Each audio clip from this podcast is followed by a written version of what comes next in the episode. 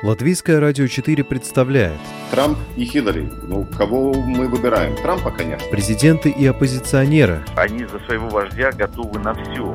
History will not forget what he did. Very special man and president. Монархии и поп-звезды. Ну, какой его бизнес? Ну, какие-то деньги зарабатывают. Ну, это, конечно, не миллиарды долларов. Чушь. Новые герои и знакомые и незнакомцы. Вообще непонятно, что это за кандидатура. Возможно, это не те обвинения, которые будут ему предъявлены. Личности и события мирового масштаба в программе «Мир в профиль».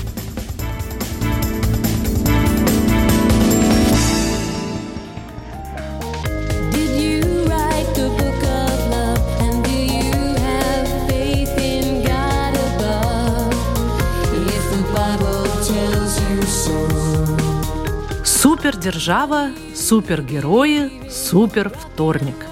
Еще одна традиция, ни на что не похожей президентской кампании в Соединенных Штатах Америки. В первый вторник марта предварительные внутрипартийные выборы, праймерис, проходят сразу в 14 штатах, в том числе таких важных, как Калифорния и Техас.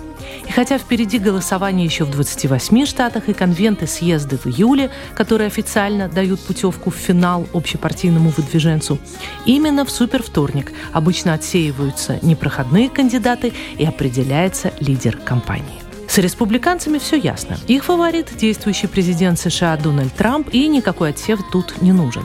А вот в стане демократов соревнование идет нешуточное. Начинали гонку 12 кандидатов. Затем их осталось 7, а к супервторнику еще двое сняли свои кандидатуры. Пит Бутиджич, показавший хороший результат на первых своих праймерис в Айове, и Эми Клабушар отдали голоса своих выборщиков Джо Байдену, поначалу не вошедшему даже в тройку лидеров. Но выборы в Южной Каролине сделали вице-президенту администрации Барака Обамы хорошую перезагрузку. Именно Байден стал настоящим чемпионом супервторника, уверенно выиграв в Северной Каролине, Алабаме, Оклахоме, Теннесси, Миннесоте, Массачусетсе и с очень небольшим перевесом победившим в Техасе. Берни Сандерсу достался родной Вермонт, а также Колорадо, Юта и Калифорния. А вот новый кандидат, появившийся на арене только сейчас, Майкл Блумберг, основатель суперкомпании рыночной аналитической информации имени себя и бывший мэр супергорода Нью-Йорка, супервторник провалил. Несмотря на 700 миллионов долларов, потраченных на телерекламу, причем собственных, мультимиллионер победил только в американском Самоа.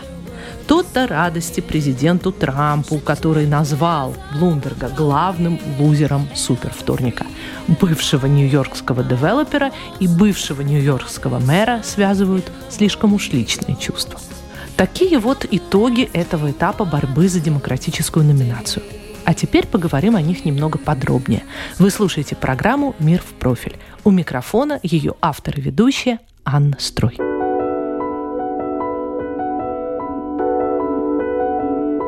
Начнем с Джо Байдена. Всего несколько дней назад пресса и многочисленные аналитики утверждали, что моя политическая кампания мертва. Однако потом я победил в Южной Каролине. Тогда мне сказали, что супервторник поставит точку в моей борьбе. Расскажите это парням из тех штатов, которые поддержали меня. Моя компания чувствует себя прекрасно. И я здесь для того, чтобы заявить, мы все еще живы.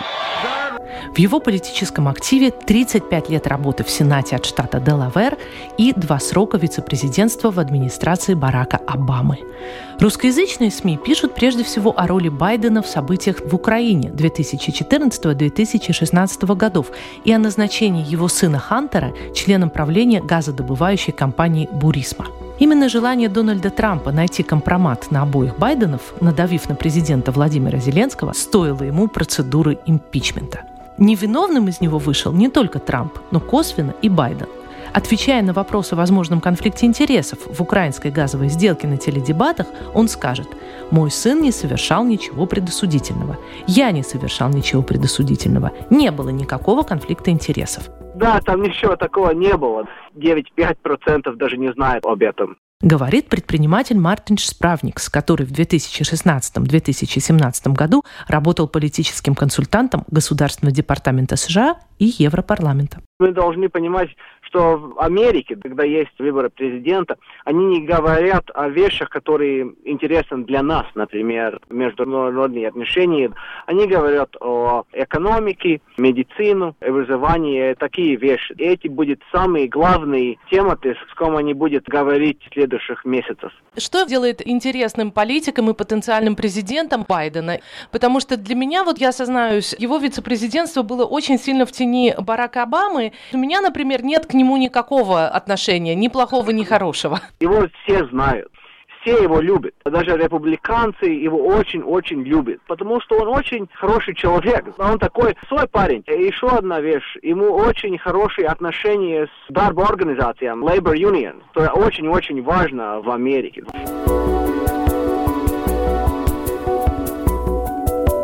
Отличие от предыдущих президентских выборов, когда супервторник определял, кто получит официальную номинацию от партии на финишной черте, нынешний разрыв между Джо Байденом и Берни Сандерсом в 77 мест не позволяет столь однозначно судить о том, кто же будет лидером кампании. Партийный истеблишмент больше устраивает кандидат Байден, и говорили об этом с самого начала. Но социалиста Берни, с которым я знакомила вас в самом начале февраля, сбрасывать со счетов рано.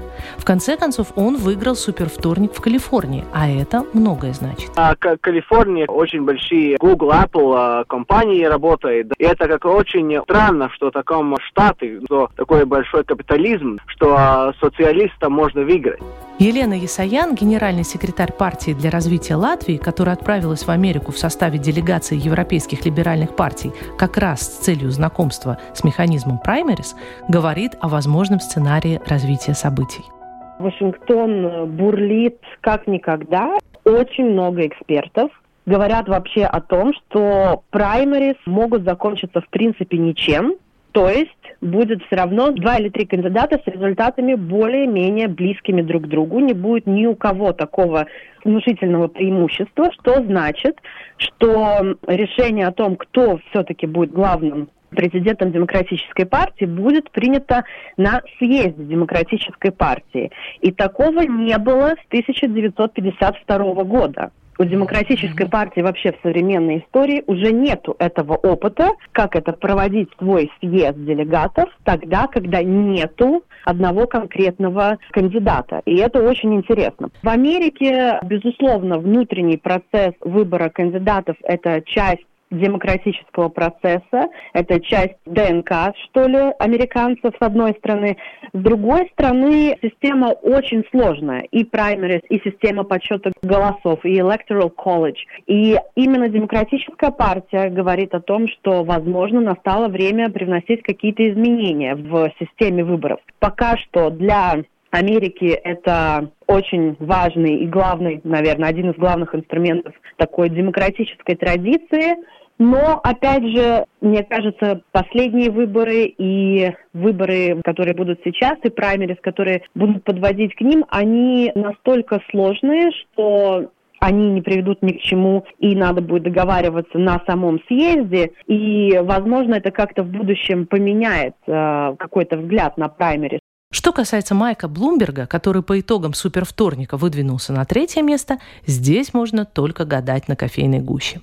Мартин Справникс считает, что у него нет шансов. Сильные стороны Блумберга предпринимателя, создателя мирового агентства финансовой информации имени себя, и Блумберга, троекратного мэра Нью-Йорка, по мнению моего собеседника, малоизвестны так называемому простому американцу. Ему больше нету шансов, реальных шансов выиграть. Он очень богатый человек. Людям ну, это не очень нравится. И он тоже не такой большое имя, как Берни Сандерс или Джо Байден. Люди, которые читают Bloomberg News, да, ну, например, Дональд Трамп был очень знакомым, потому что он был как попкультурная фигура. А Майкл Блумберг э, знакомым для людей, которым есть очень хорошее образование. Ну и для нью-йоркцев, которые... конечно, для да, нью-йоркцев. Да, я, я бы не сказал, что он такое имя, как Дональд Трамп был 4 лет назад, потому что Дональда Трампа знали все. Сам Блумберг заявил, что сдаваться не намерен.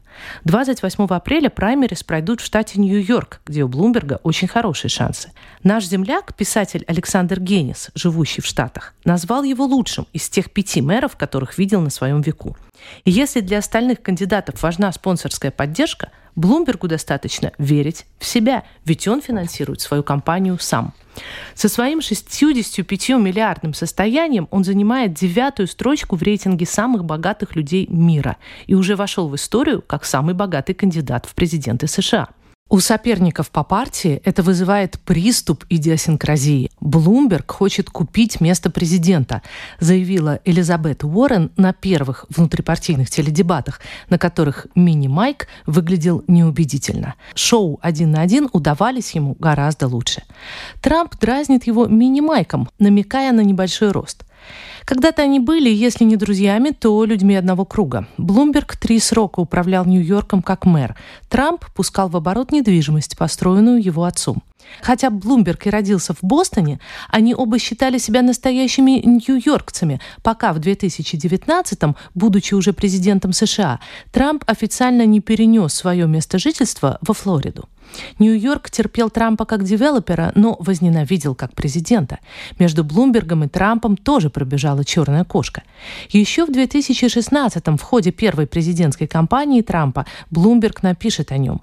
Трамп говорит, что он хочет управлять страной так же, как он управляет своим бизнесом. Да поможет нам Бог. Я житель Нью-Йорка, и я могу распознать мошенника, намекая на многолетние схемы оклонения от уплаты налогов. Однако и сам Блумберг во многом будет управлять страной как бизнесом. Елена Ясаян отмечает в качестве его сильной стороны способность создать эффективную команду. У него большая команда во всех знаковых штатах. Команда намного более структурирована. И это не только связано с тем, что, конечно, у Блумберга намного большие денежные ресурсы. Он просто очень хорошо подошел к вопросу структурирования своей компании. Я бы сказала так, что Блумберг это еще один дополнительный выбор или оттенок для таких умеренных демократов. И, конечно, в ситуации, если бы Байден совсем вышел из гонки, то это был бы, ну, такой их выбор. И вот, когда передача уже готова к эфиру, приходит последняя новость из Америки. Майкл Блумберг все-таки снимает свою кандидатуру, в выборах больше не участвует и отдает все свои голоса Джо Байдену. Что же все-таки объединяет в одном списке столь разных людей, какими являются Берни Сандерс, Майкл Блумберг и Джо Байден?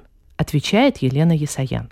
Что объединяет их избирателей, это то, что все-таки они готовы голосовать скорее за кандидата от демократической партии, чем за президента Трампа. Да, это какая-то такая базовая первая линия водораздела.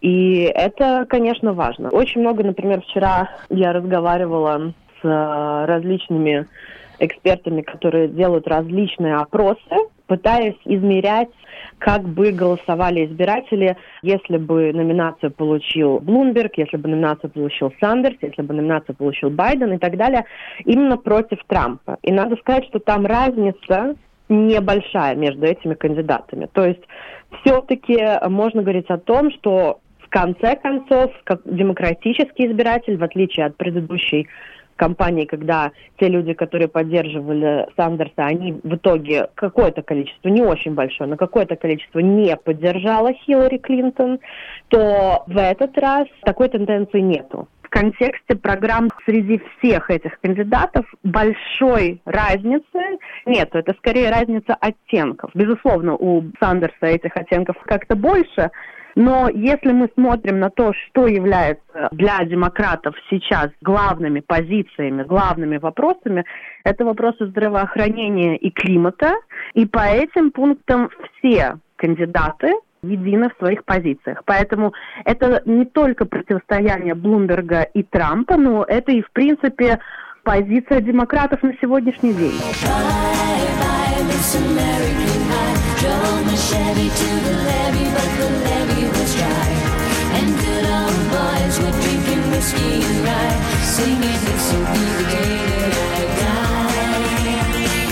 График следующих праймерис выглядит так. 7 марта – Луизиана, 8 – Пуэрто-Рико, Гавайи, Айдахо, Мичиган, Миссисипи, Миссури и Вашингтон будут голосовать 10 марта. И мы обязательно расскажем об их итогах. Вы слушали программу «Мир в профиль». Ее подготовила и провела журналист Латвийского радио 4 Анна Струй, оператор компьютерного монтажа Ингрида Бедела.